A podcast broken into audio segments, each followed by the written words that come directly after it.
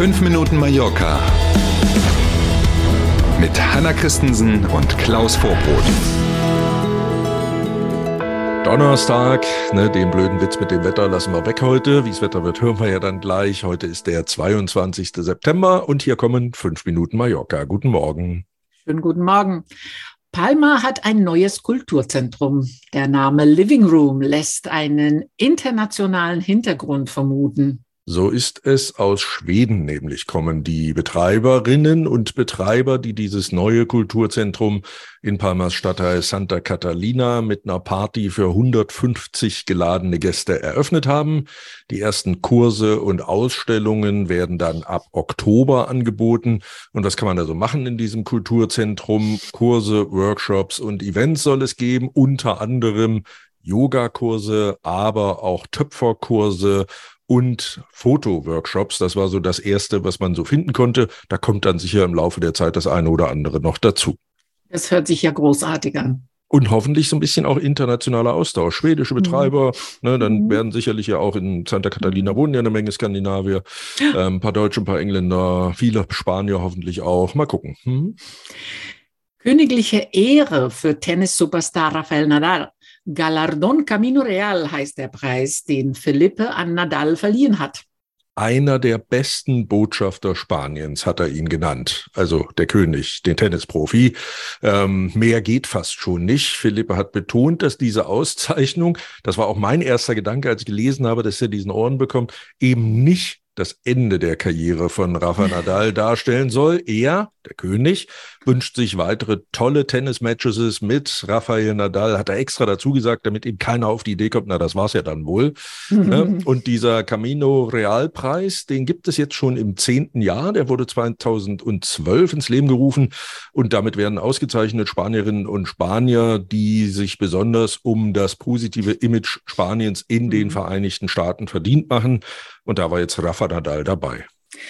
Und ich glaube, er hat auch die Chance genutzt, äh, um zu bestätigen, dass er nicht vorhat, aufzuhören. Klar, was soll er auch sagen? Wenn der König sagt, ich hoffe, dass ich nicht aufhören, kannst du ja denen nicht vor den Kopf treten und sagen, oh, ich höre jetzt aber auf. Ne, ich gehe mal davon aus, das war vorher abgesprochen. Und natürlich hat er bis jetzt auch noch gar nicht angedeutet, dass er aufhört. Wir gucken einfach mal und drücken die Daumen so ein bisschen. Auch heute sprechen wir über Trinkwasser auf der Insel, ist ja ein wichtiges Thema. Mhm. Drei Gemeinden fordern jetzt Geld von der Regierung für eine Meerwasserentsalzungsanlage.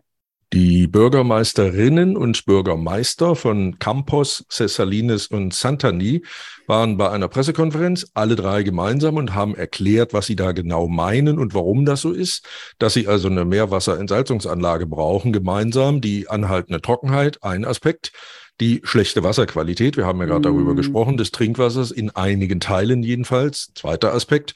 Und natürlich die große Anzahl an Urlauberinnen und Urlauber, die dort viel Wasser verbrauchen. Das alles in Summe macht also diese Anlage aus Sicht der Verantwortlichen nötig. Zufälligerweise hatten die drei, gut vorbereitet wie sie waren, auch eine Kalkulation dabei. Gucke an, 14 Millionen Euro sieht diese Kalkulation vor.